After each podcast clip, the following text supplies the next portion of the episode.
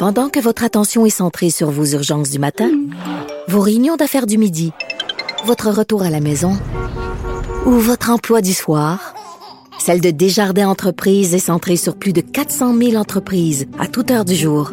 Grâce à notre connaissance des secteurs d'activité et à notre accompagnement spécialisé, nous aidons les entrepreneurs à relever chaque défi pour qu'ils puissent rester centrés sur ce qui compte, le développement de leur entreprise.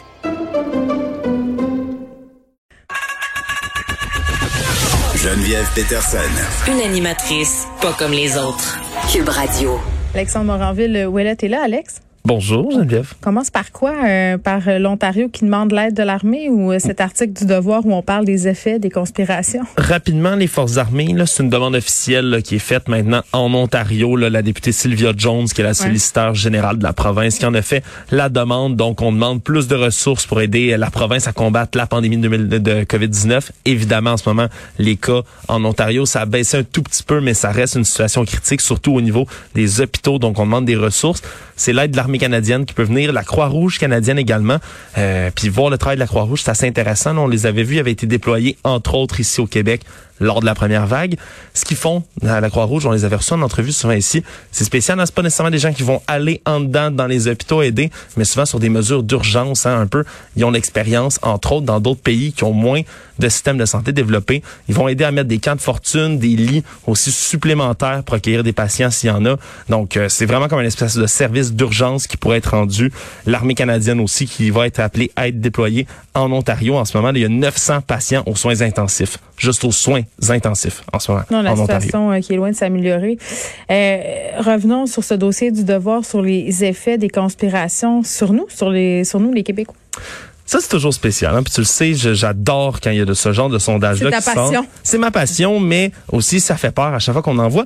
Celui-là là, qui a été mené là en ce moment, entre autres par le CEM, le Centre d'études sur les médias de l'Université Laval, sondage CROP entre novembre 2020 ouais. euh, c'est assez intéressant. Honnêtement, c'est assez intéressant ce qui en ressort parce que il y a tout de même encore l'espèce de petit pourcentage marginal qui disait être très d'accord avec certains énoncés. Ces énoncés-là, c'est entre autres pensez-vous et partagez-vous la théorie QAnon, hein? entre autres la cabale pédophile, sataniste. Ça, on l'avait vu aussi dans le sondage léger là, que ça revenait beaucoup, puis qu'il y avait un nombre quand même assez important de personnes qui trouvaient que cette théorie-là était plausible, ils croyaient. Dans le cas-ci, dans ce cas-ci, dans ce sondage-là, sur 1000 personnes interrogées, il y a 6% qui disent très d'accord avec tout ça. Moi, ce que je trouve intéressant, c'est pas le 6% qui me fait peur. Ah, 6% c'est honnêtement, c'est relativement normal. 6% des gens qui croient qu'il y a une okay. c'est c'est qui, qui croient de plus ou moins près, là, disons, okay, ouais. ça existe. C'est qu'il y en a 20% là-dedans qui sont assez d'accord. Assez ah, d'accord. Okay, Donc, des gens qui semi-demi comprennent ça, ils sont d'accord, le reste c'est assez en désaccord puis très en désaccord, on le comprendra, mais 20% quand même, c'est c'est quelque chose qui m'a pas nécessairement surpris, je te dirais. Sur combien de personnes? Là, on est sur 1000 personnes. Quand même. C'est quelque chose qui me surprend pas, honnêtement. Puis je vais t'expliquer pourquoi parce que tout ce qui traque QAnon, il y a des gens qui suivent pas nécessairement ça, qui sont pas nécessairement tombés dans le trou de lapin si on veut, mais qui pour eux, les gens de QAnon, ça peut pas être des gens qui sont mal intentionnés parce que ils font des choses pour les enfants.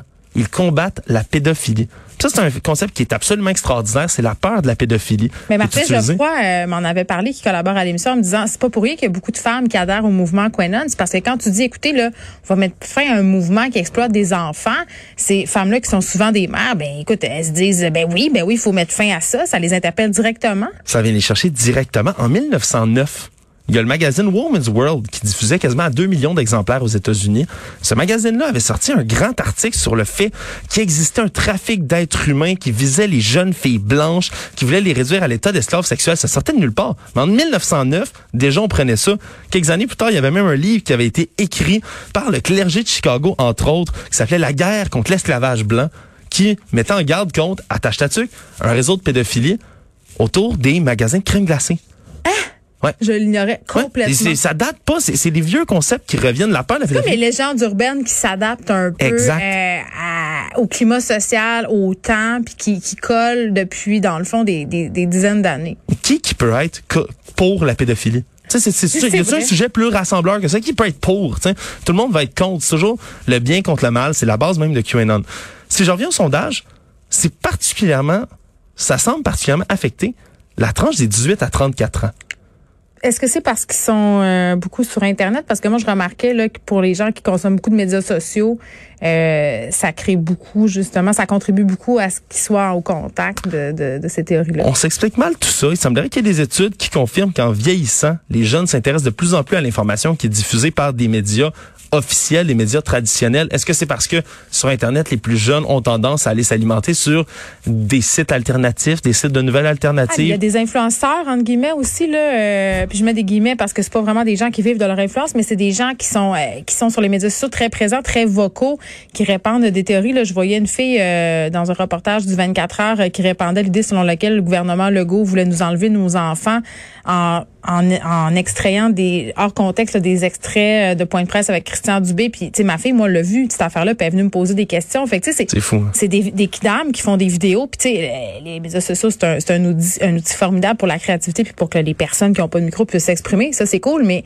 il y a des gens qui disent n'importe quoi et il y a d'autres mondes qui les croient. C'est c'est puis c'est encore un problème de littératie numérique. On est on est on a un peu on a un peu de la misère là à départager quand tu as 14 15 ans euh, que la fille qui est suivie par je sais pas moi 17 000 personnes ce qui peut sembler anodin mais c'est quand même pas rien, ben réussir à convaincre des gens justement qu'il y a une cabale pédosatanique. Oui, effectivement, c'est c'est un, un, problème puis ça ça se tient pas seulement à la droite ou à la gauche hein. Ah non, on voit autant est rendu au-delà de ben, ça là. Autant des gens de la droite libértarienne ah que des gens très grano, très de gauche, j'en ai vu beaucoup sur mon Facebook là, qui disent "Ah oh, ben prenez juste une douche froide, mangez beaucoup de légumes, puis tout va bien aller, votre système immunitaire est plus fort, il n'y a pas besoin de vaccin."